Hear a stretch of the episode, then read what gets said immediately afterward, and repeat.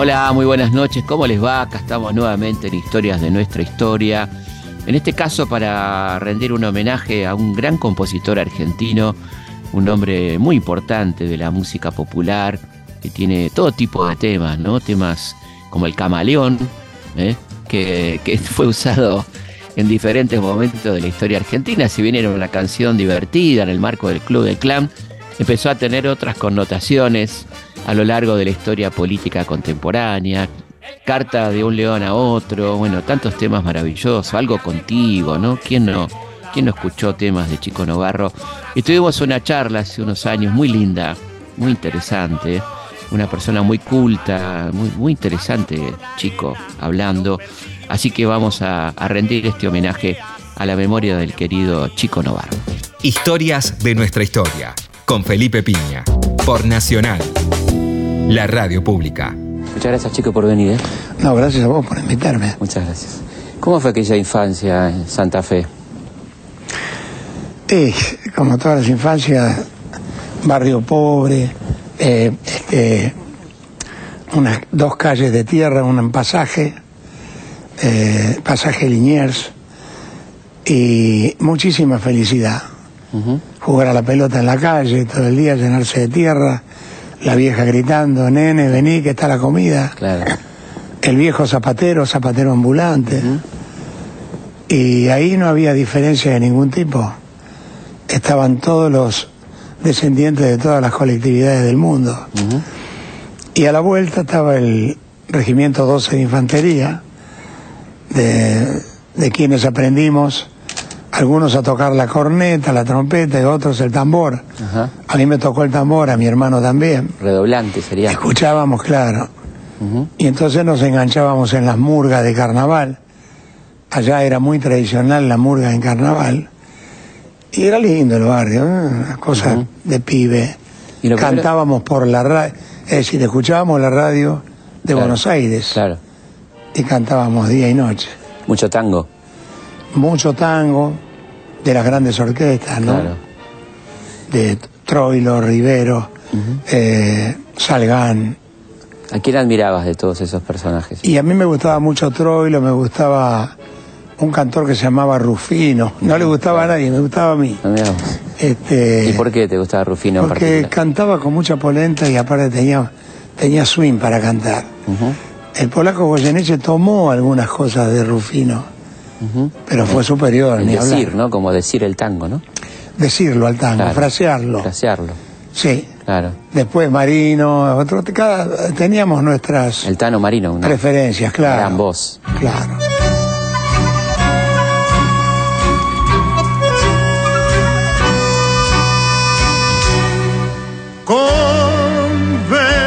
Convencernos que somos capaces, que tenemos pasta y nos sobra la clase. ¿Y el jazz cómo, cómo entra en tu vida? El jazz entra porque a mi hermano se le ocurre un día venir con un tambor y unos platillos y me dice, acordate que la mejor orquesta, el mejor trompetista se llama Harry James. Era muy sentencioso, mi hermano, lo que él decía había que... Claro. Y si el baterista es Jim Krupa. Sin Krupa, claro. Y, y bueno, ¿y qué pasa con eso? Ahí Entonces trajo unos discos. Claro. No, y Django Reinhardt, también guitarrista, y como pianista le gustaba Art Tatum. Ajá. A mí me cautivó inmediatamente Art Tatum y todo lo que significó el jazz, ¿no?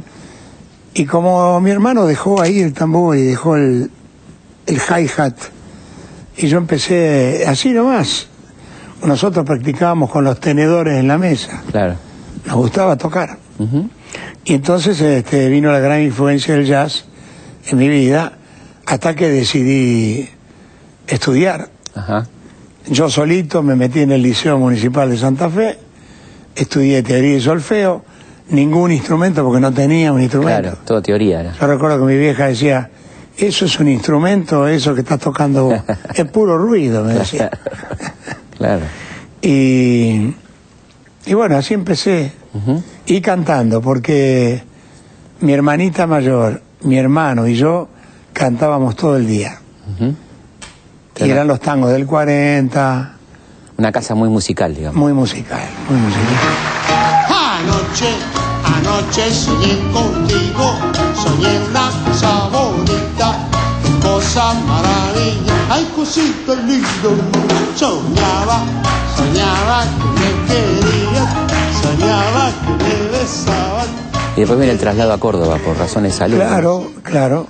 Este, un médico le dice a mi viejo que yo sufría de los bronquios.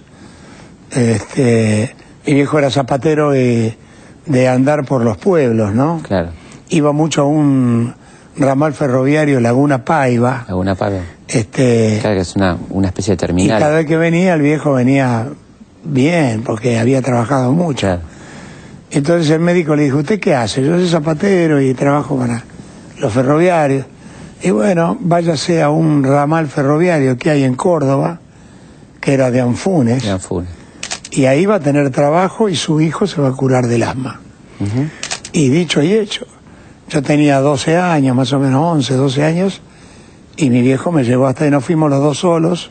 Al poco tiempo apareció mi mamá con mi hermanita, la que me seguía a mí, y mi hermano mayor. A instalarse, digamos. Claro, y entonces mi hermano mayor se le ocurrió comprar una batería a plazo, porque él ya trabajaba en el... consiguió un puesto en el ferrocarril también. Estuvimos en tres años en Danfunes y después nos fuimos a Córdoba. Capital. Sí, Córdoba Capital. Ahí me hice baterista profesional y con Tulio Galo, que era mi maestro, aprendí un estilo muy moderno del, del bebop jazz. este, él me hizo descubrir a Charlie Parker, a Dizzy Gillespie. Max Roach, Miles Davis. eh, Miles Davis. Claro. Y entonces, este, con otros músicos más, armamos una orquesta, empecé a estudiar para escribir arreglos, me hice arreglador, me hice contrabajista porque faltaba un bajo en la orquesta, Claro. y entonces me puse a estudiar el bajo. Eh, y por mi trabajo de arreglador aprendí lo que es mane- a manejar todos los instrumentos. Claro. Tan es así que un día eh, dijimos con Tulio Galo, nos queda chico Córdoba, vamos a tener que desembarcar en Buenos Aires. Claro. Buenos Aires, donde quiera que te nombre una canción, nace un bache y en el medio del asfalto hay una flor. Yo te encuentro. Buenos Aires, terrible ciudad, Claro. para los que llegábamos de afuera era como Nueva York, Claro. era muy difícil. Claro. Y este, me sorprendió el llamado al servicio militar en el 54 y volví a Córdoba y el Tano, mi amigo, mi profesor, se quedó acá y empezó a escalar posiciones hasta convertirse en un músico muy importante. Después volvió a Italia. Este, y yo probé varias veces, después ya Buenos Aires se me hizo más familiar, aunque mi familia quedó en Córdoba. Claro. ¿no? Este, ¿Cómo era aquella Buenos Aires de, de los 50? a Buenos Aires de los cincuenta y pico era eh, con una vida nocturna muy intensa. Uno podía ver en la calle Corrientes los músicos con sus trajes blancos o pantalón blanco, zapato blanco, cruzar Claro, de una confitería a la otra, de un baile al otro, claro. de una boat. Y todas las boats tenían dos orquestas, una típica y una jazz. Claro. Y había muchísima actividad nocturna. Buenos Aires era un lujo, la calle Corrientes, No estaba la tele todavía. no, no existía. Claro. Yo cuando llegué a Buenos Aires para la primera vez, este, fue casi con el advenimiento de la televisión. Digo porque había más, la gente salía más, claramente, ¿no? Claro, claro. Claro, Me acuerdo que la gente veía la televisión a través de las vidrieras de, claro. los, Era carísimo. de los negocios, claro. Claro. Inaccesible, ¿no? Y en el 51 vine por primera vez. Fue el año creo que murió Disépolo. Sí. Y se instaló la televisión. eh, y era una novedad, pero no era todavía... Sí, para pocos, para muy Claro. pocos. Claro. Y yo empecé a trabajar haciendo reemplazos, lo que se llama, en la jerga musiquera llaman cambios. Ujú, Pibe, tenés que hacerle un cambio a fulano, un Claro. cambio a mengano. Claro. Y como yo leía música, tocaba, tocaba bien, me la rebuscaba, empecé a crecer. Pero a mí me gustaba el jazz y me empecé a meter junto con el Tano, mi amigo, en los clubes de jazz. Felipe Piña está en la radio pública. Historias de nuestra historia. Y así me fui haciendo en el, en el ambiente yacero, hasta que empecé a hacer mis primeros arreglos. Y al hacer mis primeros arreglos, este, ya te consideraban de otra manera, te Claro. llamaban para orquestar, Claro. te llamaban las editoriales porque las editoriales tenían mucha actividad. Editaban, claro. Editaban las canciones, los temas, Partituras. partituras para bandas, para Claro. orquestas.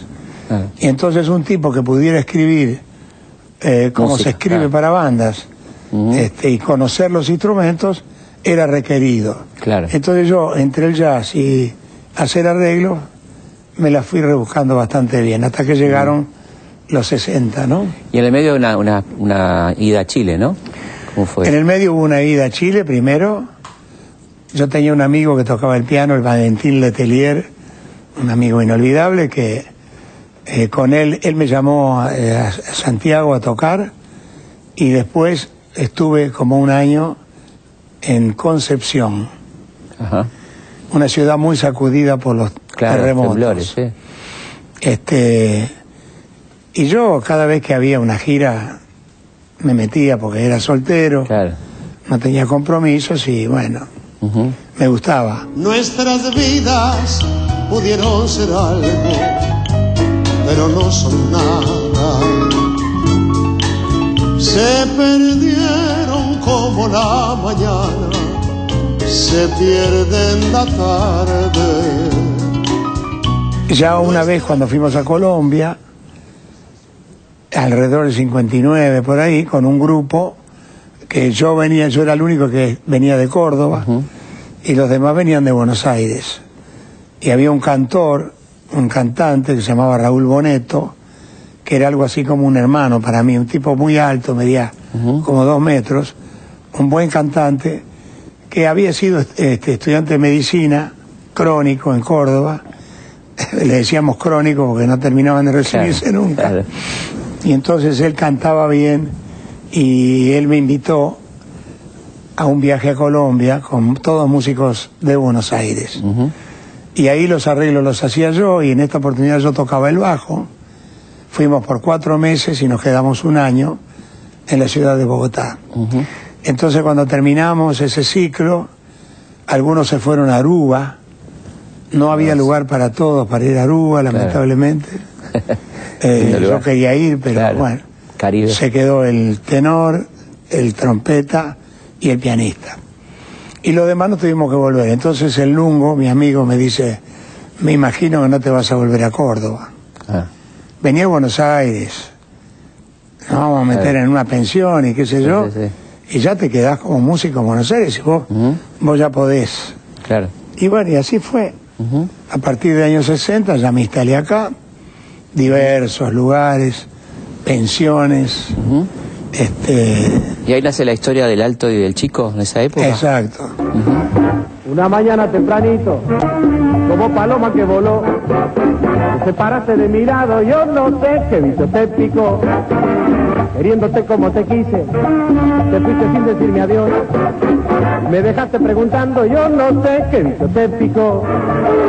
Te picó una vaca, te picó, te picó un pingüino, te picó, te picó una rana, yo no sé qué vicio te picó. Me dice mi amigo el Lungo que tenía ideas brillantes. Formemos una sonora, una sonora tropical, parecida a la que tenía Tito Rodríguez Ah. en Amor sin Barreras.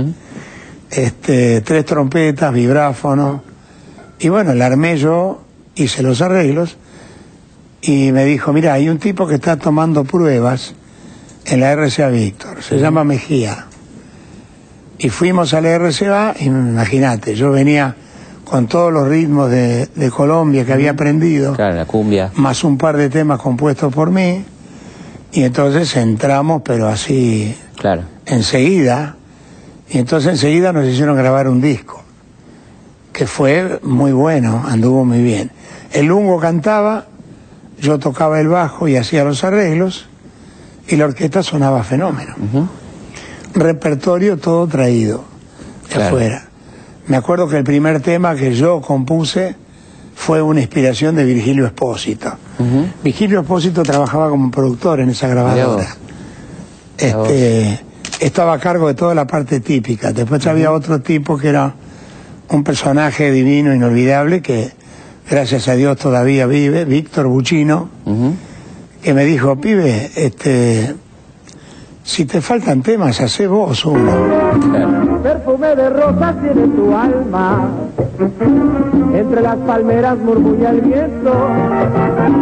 Mira, vida mía, que yo te quiero, que por ti suspiro y hasta me muero. Notas melodiosas me traen viento, y eso es vida mía, que yo te quiero. Notas melodiosas me traen viento, y eso es vida mía, que yo te quiero. ¿Y cómo viene esta cosa de la cumbia? ¿Cómo, cómo engancha? Bueno. ¿Por el viaje a Colombia, digamos? Al venir, al venir, claro, de, al venir de, de Colombia yo traía, había aprendido la cumbia, el, mere- el merengue, todos los ritmos tropicales porque tuve la suerte de conocer grandes percusionistas, Claro. entre ellos Tito Puente. Tito, Tito Puente, claro. Y este empecé a componer y a escribir y a hacer arreglos. Y como yo tenía un temperamento muy jocoso, siempre andaba embromando con los amigos, que los animalitos, que esto, que aquello. Este, se me ocurrió hacer una serie de cumbias que hablaban de animalitos.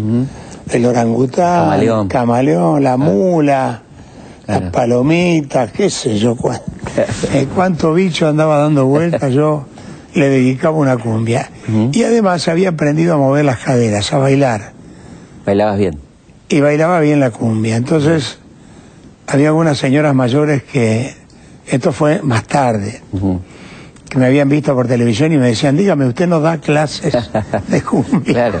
Bueno, ahora se usa mucho, ¿no? Claro, yo no quería aparecer en televisión, pero ese, ese grupo tuvo mucho éxito y entonces el amigo Mejía me dijo, usted tiene que hacer televisión y usted tiene que entrar, porque ¿sabe por qué? Porque como yo grabo los discos explosivos que se juntan todos los ritmos, los chicos eligen a ver qué intérprete le gusta más, Johnny Tedesco, Nicky John, todo eso. Lang. Y entonces, claro, Violeta Rivas.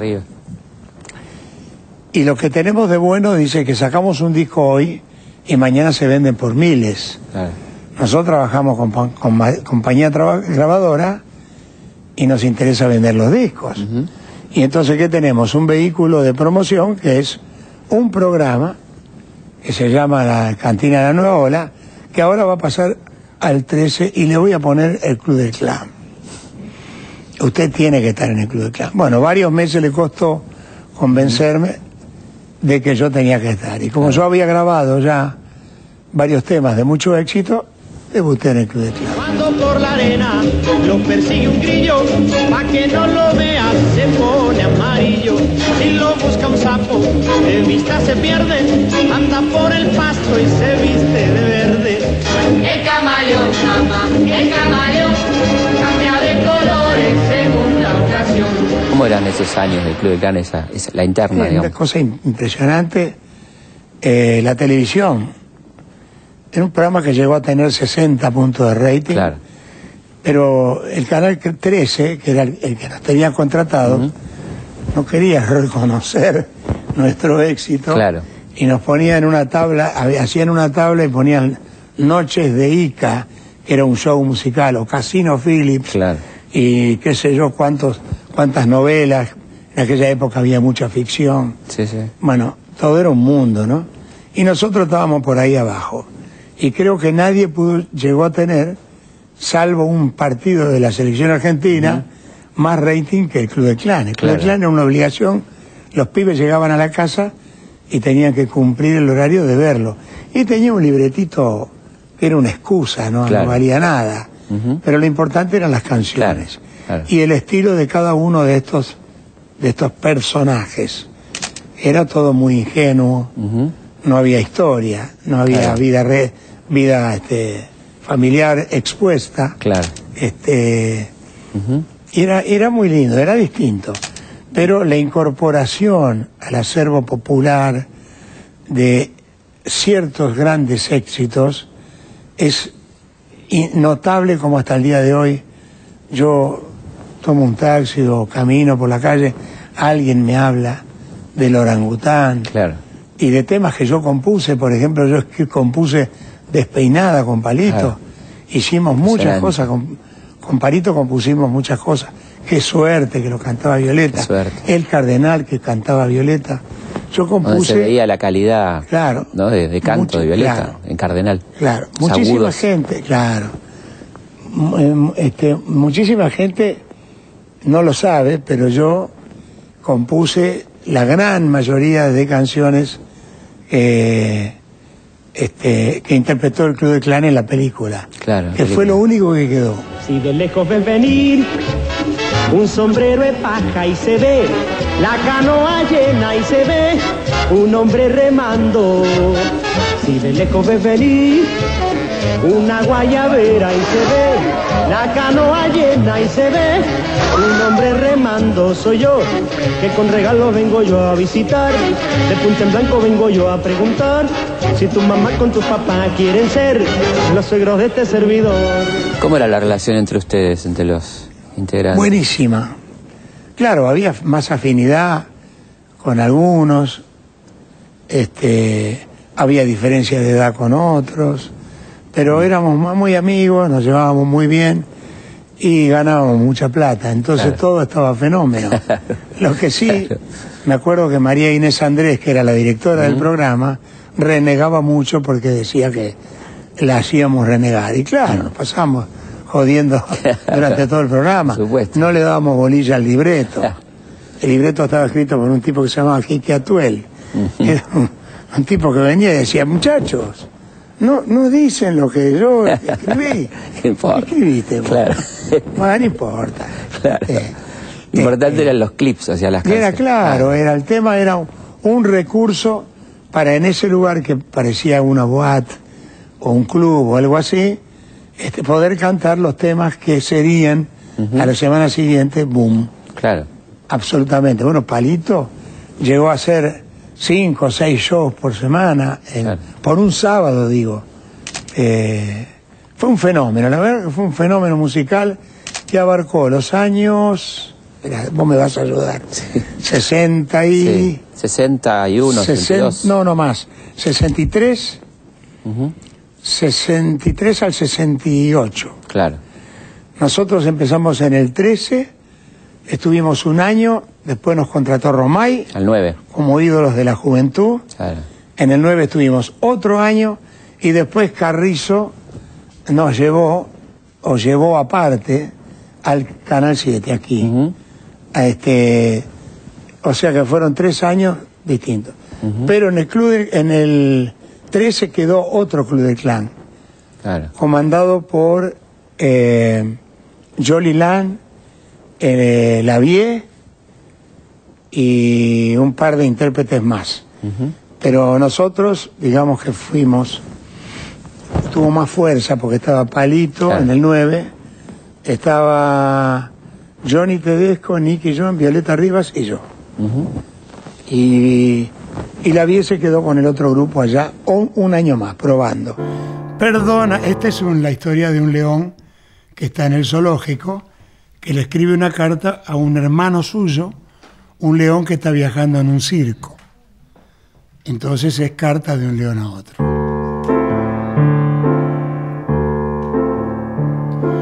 Perdona si te digo, hermano mío, que ganas de escribirte no he tenido. No sé si es el encierro, no sé si es la comida o el tiempo que ya llevo de esta vida. Lo cierto es que el zoológico deprime y el mal no se redime sin cariño. Si no es por esos niños que acercan su alegría, sería más amargo todavía. A ti te va mejor, espero, viajando por el mundo entero. Por más que el domador, según me cuentas, te obliga a trabajar más de la cuenta. Tú debes entender, hermano, que el alma tiene de villano al no poder mandar a quien quisiera. descarga su poder sobre las fieras. Muchos humanos son importantes si ya mediante latigo en mano. Vamos a una pausa y seguimos aquí en Historias de nuestra historia. Historias de nuestra historia. Por Nacional. Seguimos en Historias de nuestra historia.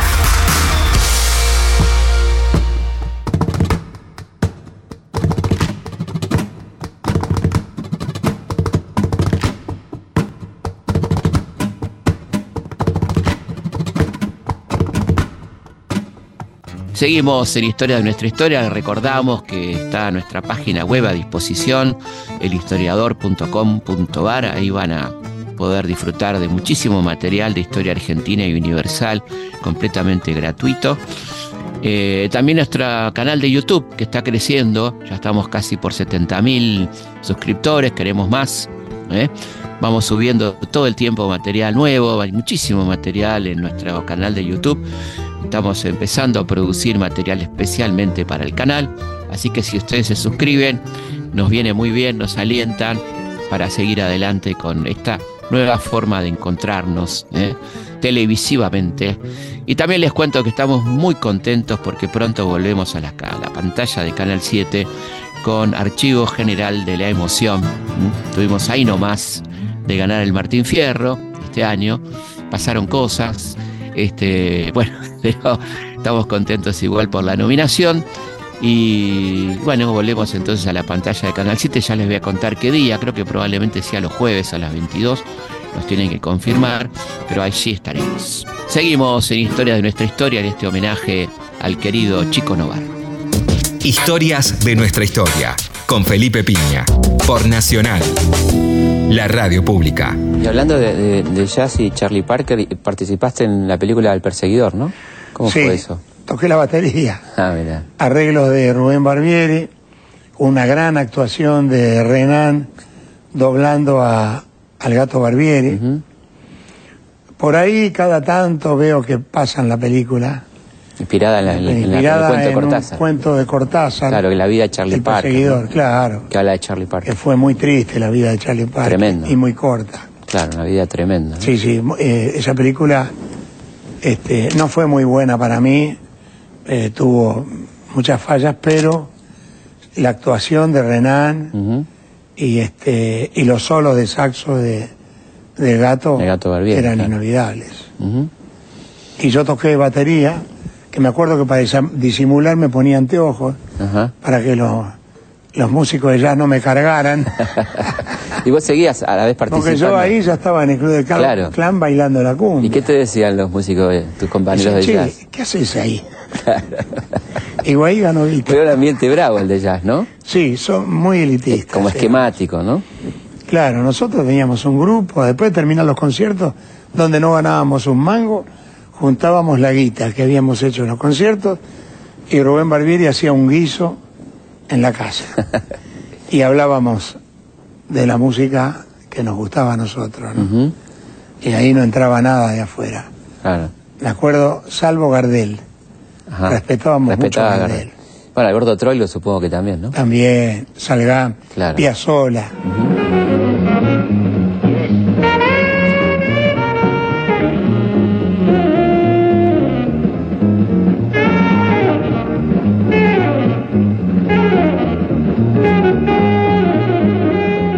¿Y cómo empezó tu relación con el bolero?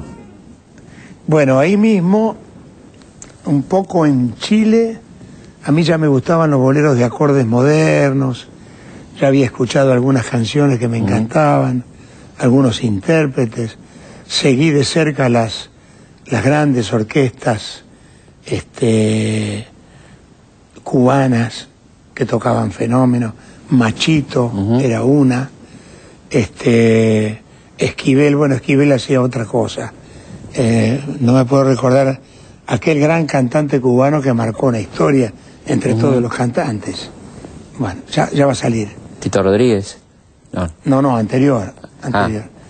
Y entonces este, nos gustaba cantar en ese estilo. Con el lungo, que cantaba muy bien, fraseaba los boleros. Claro. Y a mí me gustaban tres o cuatro boleros, Llanto de Luna, Inolvidable y todo eso. Eso Claro. pasó. Volví a la Argentina y cuando fui a Colombia, empecé a conocer tipos como Luis Demetrio, un gran compositor, el autor de La Puerta. La Puerta se cerró detrás Sí. de ti. Eh, Los hermanos Rigual, que tenían dos o tres cosas interesantes. Y así, acompañándolos en el show, me hice amigo de unos cuantos. Cuando volví, empecé a pensar en el bolero y con los músicos nos juntábamos en la casa de Carlitos Tarcia, un loco lindo que tenía una casa vieja en Posadas y Ayacucho, y los domingos juntábamos para poner la- para las damajuanas de vino, y con Pipo Trois, el Negro Lagos, este, ahí empezaron a aparecer los Fatorusos, este, hacíamos jam session. Qué lindo. Y entonces, una noche, eh, Jorge Navarro toca y yo lo veo que mete unos acordes muy lindos y le, le digo, te voy a afanar un par de acordes para un tema. Y el primer tema que yo compuse era más un tema de jazz. No sé si es permitido sentir tan profundo si al final hemos hecho del amor religión. Todo es tan divino, todo es tan extraño que veo en tus ojos adiós. Cuando se forma un grupo que se llama The Sound and Company, con muy buenos músicos, se van al exterior, se van a Estados Unidos y adoptan ese tema que se llama Dios en tus ojos. Estoy unido a ti por un lazo invisible de ternura infinita, de increíble calor. Todo es tan divino, todo es tan extraño, que veo en tus ojos a Dios. Primer tema mío importante. o sea, año 61. Ujú. Yo ya era autor, Claro, ya me habían recibido en Sadaí, ya me llamaba Chico Navarro. claro. Y entonces digo, qué lindo. Y aparece Tito Rodríguez grabándolo.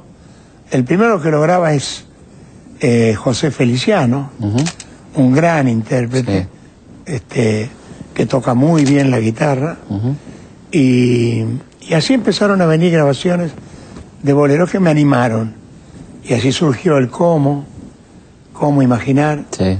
que lo grabó Tito Rodríguez y me hice autor de boleros. Y Tito Rodríguez decía, voy a cantar un bolero de un autor que en la Argentina no lo conocen como autor de boleros, lo conocen como bailarín de cumbia. Claro.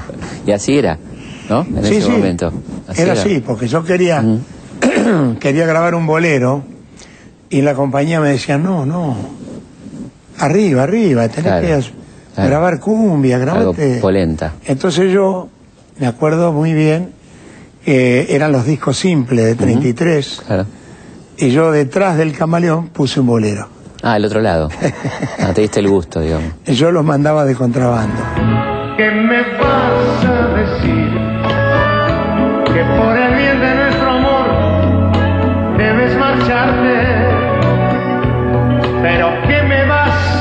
decir?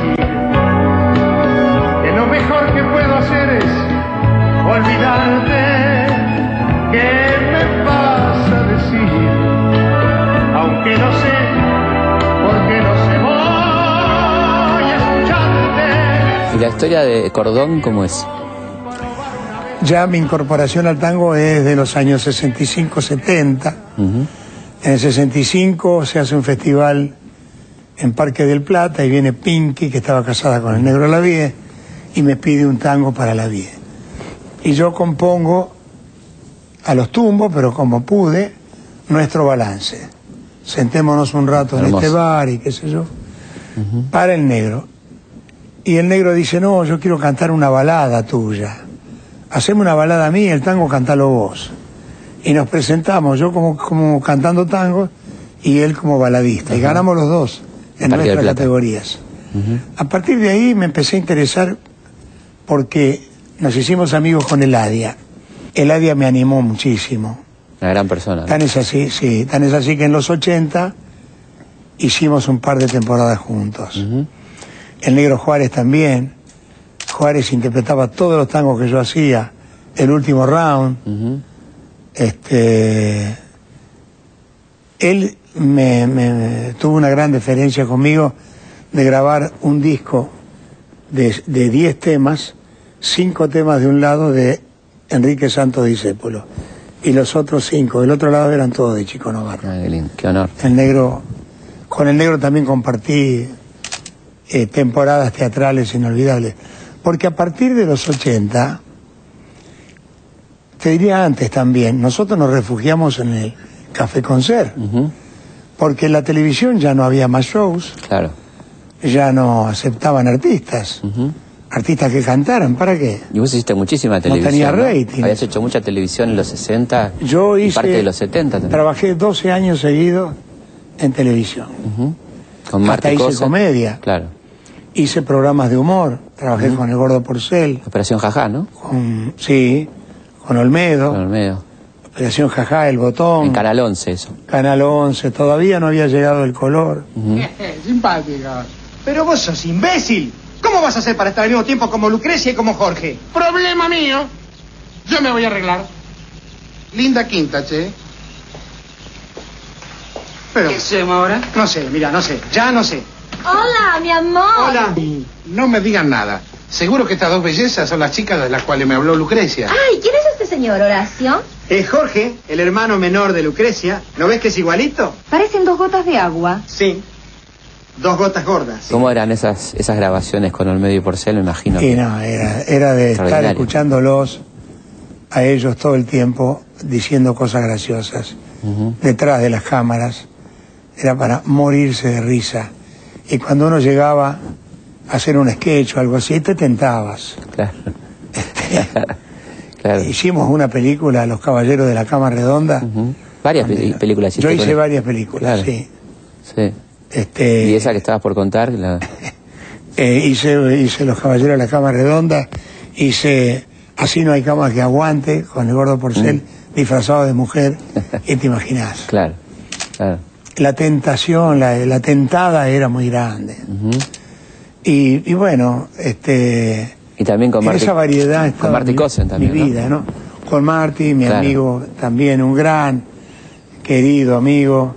Hicimos en el año 69 y 70, 68, 69 y 70, Tropicana Club. Tropicana Club. Un programa divino. Estaba ahí Brisky haciendo monólogo, estaba La Chona, La Chona, qué grande. este, ahí debutó Serrat. Un programa espectacular con mucho rating. Iba los martes por Canal 9. Ujú. Eh, con Marty también hicimos un dúo de dos cancheros Claro, que mirábamos pasar a las minas y, claro. y él era el galán Él era el más y canchero. yo era el jodón. y el que ganaba era él, el digamos. que ganaba era él. Ah, yo sí. agarraba lo que podía. Ganador era él. claro, el rebote era yo. Claro, lo que iba, lo que iba quedando. Claro. bueno, también fue muy lindo. Linda época. También fue muy lindo. Y la música no, no me abandonó nunca, ni yo abandoné la música. Felipe Piña está en la radio pública. Historias de nuestra historia. ¿Y la historia de, de algo contigo cómo es? Bueno, en los 80 fue... No, algo contigo ya fue en los 70. En los 70, 77. Finales de los 70. sí. 77, creo. Este, la historia de algo contigo es una historia de un tipo que se quiere levantar a una chica y, y le dice que no quiere ser su amigo. Es muy pícaro, tiene, Claro. tiene ahí Mm. una semillita sensual, digamos. Y además con el ritmo del bolero, que ayuda mucho, ¿no? Ujú. Y yo creo que nace en una anécdota de alguien que fue conmigo a ver un show en un café con ser y aparece una chica cantando y la persona que estaba conmigo me dijo, vos tenés algo con ella, ¿no?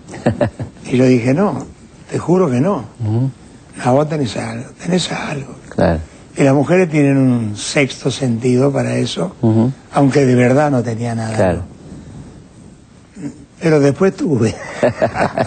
en ese momento. Porque volví solo al mismo Claro, lugar, claro. al mismo boliche. Claro. Y este, se entabló una relación muy corta, pero tenía razón mi amiga, mi novia en esa época, porque yo ya me había separado de mi primera esposa y estaba solo. Claro. Y esa etapa fue muy, muy fecunda para mí, porque empecé a escribir mis primeros este, espectáculos de café concert, hice cartas de un león, a- de un león a otro, hice cordón.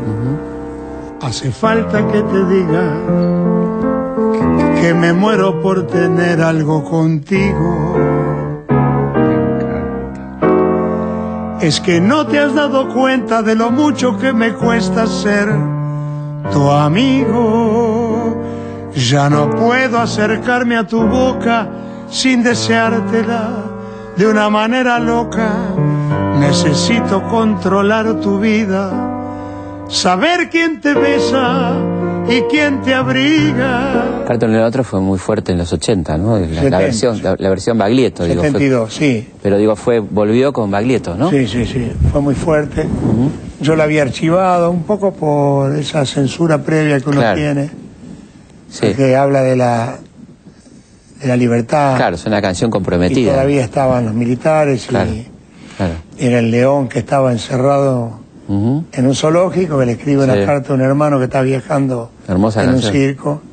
Y la adoptaron los pibes, Claro. Sí. la, la gente del rock, con la versión de Baglietto, que es muy linda. Preciosa. Se cantaba en las fiestas y todo eso. Y muchos se preguntan este, esta dualidad, ¿no? Tan rara del tipo que escribió el orangután y después escribe la Ujú. carta de un león a otro. Así son las cosas. Claro. Yo soy lo que hay. Claro. Sí, sí, a sí. veces muchos críticos me, me la dieron, me dieron con un caño, dijeron que yo no, no era serio lo que yo hacía. Pero con los años se fueron acostumbrando y yo fui descubriendo algunas vetas en baladas importantes a partir del Carta de un León a otro y este, como también se acabaron las compañías grabadoras, empezábamos a producir. Al producir por nuestra cuenta, nos fuimos haciendo productores a los ponchazos y elegíamos el material. Y al Claro. elegir el material decíamos, yo pongo lo que a mí me gusta. Claro. Claro. Y por suerte, lo que a mí me gustaba, gustaba en otras latitudes. Entonces venían tipos como Tito Rodríguez, Olga Guillot, Chucho Avellanet, Marco Antonio Muñiz, a buscar canciones de Chico Novoa. Recuerdo que me dijiste, sin vos yo no valgo nada. Por eso es que me dejaste toda la casa pelada. Te fuiste bien equipada como para un largo viaje. Ni tan siquiera un mensaje. Me dejaste en la penumbra por esta luz que me alumbra. Hubiera dado para el pasaje. Y arráncame la vida. Esa es la suerte que tengo. Bueno, ya llegamos al 90, 92. Este, una señora, Betty Gambartes, me propone hacer unos boleros enganchados. Pero ella tenía muy poco material. Y yo dije, con esto no hacemos un espectáculo, vamos a agregar. Claro. ¿Y qué vamos a agregar? Y los boleros son de los años 40, 50. Y bueno, empecemos a pensar qué música se emparentaba con el bolero en los 50. Ujú. Y empezó a surgir la idea de meter danzón, habanero, Claro. rumba, merengue, aunque fuera merengue dominicano, pero estaba muy Ujú. en boga. Y algo muy importante que era el son, el son cubano. Son cubanos. Porque el bolero nace en Cuba, ¿no? Claro. Entonces se nos ocurrió que había una pareja que se dedicaba al, al show y que esa pareja estaba conformada por Andrea Tenuta y Chico Novarro. Claro. Cuando yo escuché a Andrea Tenuta por primera vez, eh, le hice cantar el bolero en la puerta, eh, a mí me corrió como una, un escalofrío, dije, esta mina puede provocar un desastre. Y fue así. Y entonces empezaron, empezamos a unirnos y a pelearnos hasta que surgió la necesidad de meterle el popurrí tropical, que es cuando ellos se pelean Claro. y, y a, a pesar de estar peleados, hacen el popurrí tropical. Después hay un estadio de soledad, donde ella canta una canción que yo compuse para Oscar Viale, que era un, un gran director Sí, y, sí, y- y autor. y autor. El Oscar Viale. una, una canción que hable de la soledad de la mujer, porque él estaba haciendo una obra de teatro y quería incorporarla. Después no la hizo, no la incorporó, pero a mí me quedó la canción, acompañada y sola. Cuando Andrea Tenuta cantaba esa canción, lloraba ella y lloraba mucha gente del público. Estaba totalmente sola. Después yo canto Vicio, que es cuando el tipo dice, tengo el vicio de quererte a, a toda hora, yo sentado en el piano, pensando en la chica que se me fue. Arráncame la vida de un tirón, que el corazón yo te lo he dado. Exhibe mi cariño ante la gente, pero no me quites la alegría de tenerte. Todo esto con ah, este, más canciones fuertes como Esta tarde vi llover y otras más. Este, y después viene el reencuentro. Esta idea de una pareja que se separa, que se dedica al show business y qué sé yo, y que después se vuelve a unir y se vuelve a pelear en el bolero así, donde luchan por la por el poder. Todo esto fue plasmado en un espectáculo que nace fines del 91 en la Fundación Banco Patricios. Ah, en Callao. Sí, donde el productor era Kive Steiff. Claro. Este, y a los 15 días fue una bomba, una cosa, éxito de crítica, éxito de público, en un teatrito donde entraban 300 personas. Muy lindo local, lindo lugar. Sí, el lugar estaba muy bien hecho, muy bien preparado. Y el escenario era como un ring, donde vivíamos peleándonos, Claro. confrontándonos y amándonos al mismo tiempo. Claro. Con una banda que estaba debajo, en uno de los cuatro, de los tres costados del, del escenario, y coincidentemente, en fines del 91 aparece el bolero Como, Como Imaginar, grabado por Luis Miguel.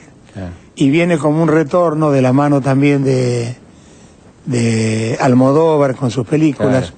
donde incorpora los boleros como una revival del bolero, que a mí me hizo mucho bien. Claro, totalmente. ¿Por qué será que el amor, ese temblor, cuando viene no conviene? La luz del sol encaramada en el aparador iluminaba las copitas que ella... Y ahora estás, eh, acabas de grabar un disco con Murgas Uruguayas. Eh, claro, bueno, esto ya es increíble porque en el 60 el Club del Clan, en el 70 los tangos, en el 80 el Café Concert, las grandes duplas, en el 90 Arráncame la Vida y ahora, en el 2000, 2010, este, se nos ocurre con un gran músico uruguayo, Raúl Medina, hacer un disco de candombe y murga. ¿Por qué? Y porque yo tengo tradición de murguero, eh, me gustan los parches, Claro. me gusta el contenido de lo que dicen las murgas, soy admirador. Además la murga tiene mucho humor y hace carga, te Sí, carga con, con las letras. político. Eh, político, sí, por supuesto. Entonces con la murga contramano grabamos un disco que se llama El amor en tiempo de murga y ahí pongo un par de boleros míos en tiempo de candombe, una milonga que hice con Eladia en homenaje a Argentina y Uruguay, que se llama Cando- Milonga de dos orillas, y Raúl convoca a cantantes muy importantes como Malena Muyala, como Ricardo Vilivera, un gran cantor de tangos, este, Jorge Nasser, todos uruguayos. Claro. Y yo viajo mediados de 2008, parte del 2009, y termino un trabajo que yo creo que es, es realmente, definitivamente hermoso. Y es un trabajo con toda esta gente, lo hemos presentado ya en Montevideo, en la sala Citarrosa, y la emoción de estar cantando en un estudio de grabación con una murga de, de 18 personas, con redoblante y con el tontón y, y el swing especial que tienen ellos. Este, ellos me pidieron permiso para grabar el orangután y yo les dije que cómo no, si me dejaban meterme a mí en el coro. Claro. Y así fue. Y fue un trabajo muy lindo. El disco probablemente va a ser presentado en la Argentina Seguramente. pronto. Seguramente. Y, y bueno, en eso estoy. Bueno, te agradezco muchísimo. Muchísimas gracias, chico. Me Chao. parece que hablé mucho, ¿no? No, no, estuvo muy bien. ¿No? ¿Estuvo bien? Yo te agradezco. Muchas gracias. Bueno, estamos llegando al final de este programa. Eh, la verdad que fue un placer este diálogo que tuvimos hace algunos años con Chico y queríamos este, rendirle este sincero y sentido homenaje a este gran personaje de la cultura popular argentina.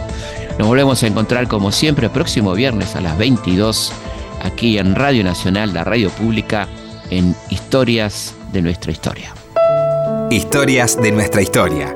Conducción, Felipe Piña. Producción, Cecilia Musioli. Archivo, Mariano Faín. Edición, Martín Mesuti. Cuenta conmigo. Por si tuvieras que encontrar algún motivo. Si necesitas algo más que conformarte, si se te ocurre, por ejemplo, enamorarte, aquí me tienes, siempre dispuesto a ver el mundo como tú ni lo imaginas. Y si me quieres ver feliz y no te animas, cierra los ojos al aroma de una rosa mientras mi alma te cuenta cosas, cosas que nunca te dijeron hasta ahora. Si eres consciente de la gente que te adora, de ser un poco la razón de esta canción.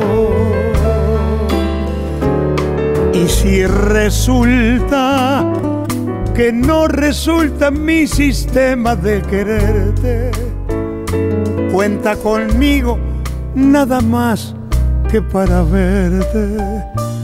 Y si tuvieras que dejarme, no te ocupes. Yo me podría acomodar sin molestarte en un rincón donde pudieras acordarte que cuando el tiempo haya pasado y tengas ganas, en esas ganas